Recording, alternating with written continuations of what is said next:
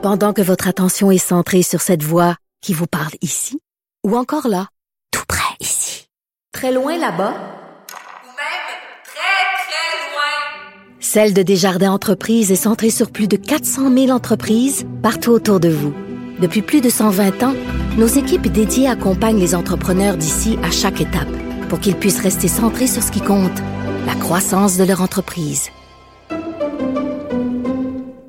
Hier, c'était le 11 septembre, bon, une, date qui nous a marqué à chaque année quand cette date-là, on se rappelle ce qui s'est passé, les tours jumelles qui se sont effondrées, l'attaque terroriste. Et euh, cet événement-là qui nous marque. Il y, a, un livre qui, est paru, qui est très intéressant euh, sur le sujet. Et il y a euh, Luc La Liberté, qui est chroniqueur au Journal de Montréal, euh, analyste, tout ce qui est politique américaine qui a écrit dessus. Euh, le, le, livre s'appelle Le seul avion dans le ciel. Et Luc est avec nous. Bonjour, Luc. Oui, bonjour, François David. Euh, très intéressant euh, l'article. Et peux-tu expliquer un peu qu'est-ce que tu écrit? Qu'est-ce qui s'est passé cette journée-là? Pourquoi on dit le seul avion dans le ciel? Ouais, voilà, écoute, c'est intéressant parce que souvent, ça fait déjà 19 ans, hein, mine de rien, j'accuse mm -hmm. mon âge parce que j'étais déjà enseignant quand, quand ça s'est produit. Puis je me souviens d'avoir assisté à ça avec mes étudiants. Je donnais un cours sur la politique étrangère, puis je les entraînais avec moi. Euh, à l'époque, il n'y avait même pas Internet en classe. On va euh, à la salle d'audiovisuel, puis euh, je complète finalement mon cours sur la politique étrangère, mais en même temps qu'on couvre live là, les, en classe les, les événements. Euh, les gens se rappellent peut-être pas les, les, les, plus les plus vieux, ceux qui étaient ceux qui étaient adolescents à l'époque probablement, mais les autres se souviennent peut-être pas à quel point ça a été soudain et qu'on qu'on se doutait pas, qu'on on se doutait depuis quelques années, il y avait eu des alertes. Il y avait déjà eu un attentat d'ailleurs contre le World Trade Center au début des années 90. Ouais. Euh, mais ce matin-là, quand les deux tours euh, tombent à tour de rôle, euh, on n'imagine pas à quel point c'est surprenant, c'est déstabilisant pour tout le monde. Ben, tout le monde, euh, comme je, je, crois que tu l'as écrit, tout le monde se rappelle cette journée-là où on était, qu'est-ce qu'on faisait. Et voilà. moi, je, moi, je pensais c'était une blague. Là. Je pensais que c'était voilà. un film. Là. On croyait pas trop ce qui se passait. Voilà, puis la, surprise que le ce que le livre raconte, puis ce que je raconte dans, dans le billet d'hier, dans le Journal de Québec, le Journal de Montréal, c'est un peu ça, c'est que la surprise, elle est grande pour le président aussi. Et ce qu'a fait le journaliste qui a rédigé le bouquin, euh, le, le, le, seul avion dans le ciel, c'est que lui, il a euh, rencontré des gens qui étaient à bord de l'avion présidentiel quand on a évacué le président. Et ces gens-là se confient sur ben, le déroulement de la journée. Mm -hmm. Il faisait le matin au réveil. Que faisait-il pendant que, on se souvient peut-être, le président Bush était à faire la lecture à de jeunes enfants dans une école? OK, ben explique ça, comment ça s'est passé pour lui, là. Voilà. Donc, le, le, le, matin du 11 septembre, le président, il, il, apprend le détail des événements, finalement, après ceux qui étaient à l'écoute.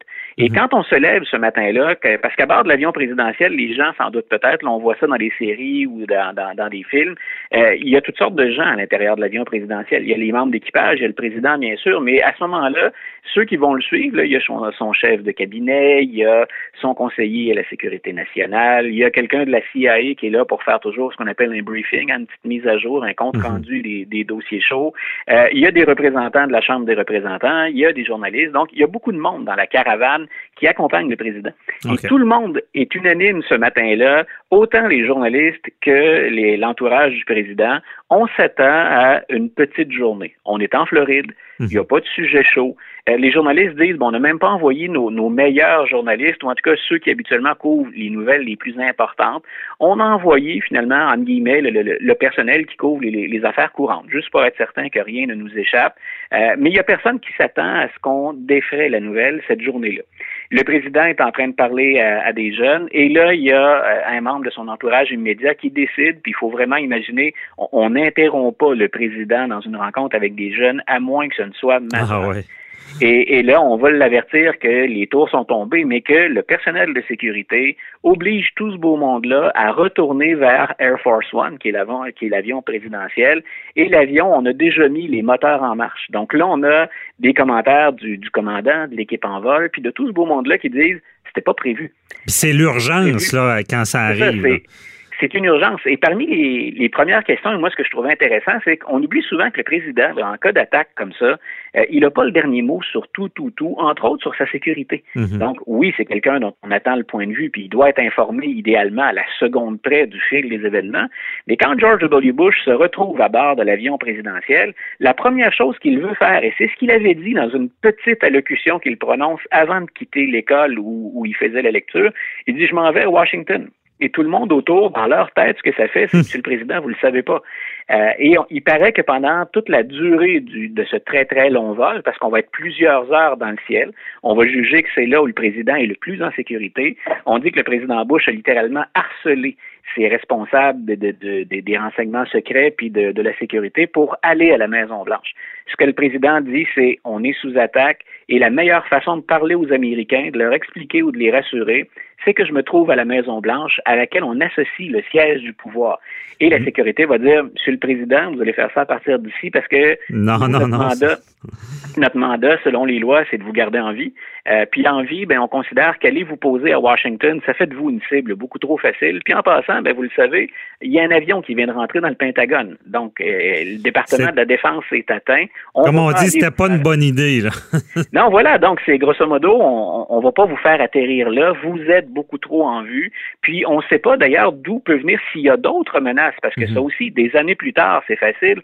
On le sait maintenant combien il y a d'avions, hein, puis euh, grosso modo, ce qui s'est déroulé, même s'il reste quelques pardons. Quand le président embarque dans l'avion, euh, on pense même qu'Air Force One peut être une cible. Ben les journalistes racontent qu'on leur a demandé d'enlever les piles hein, de leur téléphone pour éviter d'être traqués ou suivis. Hein, donc, euh, c'est impressionnant quand ces gens-là disent on n'a pas d'idée où on s'en va, ni pour combien de temps on s'en va. Mhm. On a stocké de la nourriture, puis ensuite, ben ensuite, oui, il y a le président, euh, mais le président est souvent même pas le premier informé. Euh, on se rend compte, par exemple, que les communications avec Dick Cheney ou avec la cellule de crise qu'on imagine à la Maison-Blanche, hein, on voit ça aussi dans les séries, la fameuse Situation Room, en l'endroit où on gère les, les, cochots. Il y a des gens qui sont rassemblés là, puis c'est encore le président Bush qui dirige, même s'il est dans l'avion présidentiel puis qu'on le protège, c'est pas le vice-président qui décide. Donc, on, soit, on doit s'assurer d'un canal de communication qui soit le plus efficace possible pour que le président puisse donner son aval ou pas à des décisions majeures qu'on est sur le point de prendre. On attend une réponse américaine à ces attaques-là. OK, je comprends. C'est, mais c'est, vraiment l'urgence. Lui, il doit. Euh, c'est ça. Il faut le protéger à tout prix. Euh, mais il savait pas. Euh, puis, tu le dis bien aussi, c'est qu'à ce moment-là, ils n'ont aucune idée de l'ampleur de, de, l'attaque. Si il y a d'autres choses qui vont suivre. Là. Voilà, puis il faut, faut imaginer, hein, parce que le président, à l'époque, il n'est pas assis constamment devant son téléviseur. Il a des fonctions officielles ou il a des activités prévues dans sa journée. Euh, on raconte, par exemple, au sein du membre du personnel qu'on va apprendre avant le président que la deuxième tour est tombée. Mhm. Et tout le monde, tout le monde, du moins en tout cas des témoignages que le journaliste a recueillis, tout le monde a un malaise.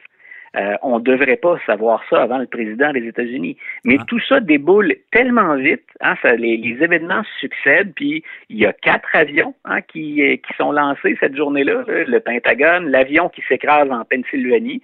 Hier, d'ailleurs, euh, Biden et Trump se sont rendus en Pennsylvanie pour, pour commémorer la, mémoire de ces gens-là. Y a bien entendu les deux avions. Donc, on ne connaît pas encore l'étendue des frappes. On ne sait ben pas si ça se limite à ces quatre avions-là ou s'il y en a d'autres.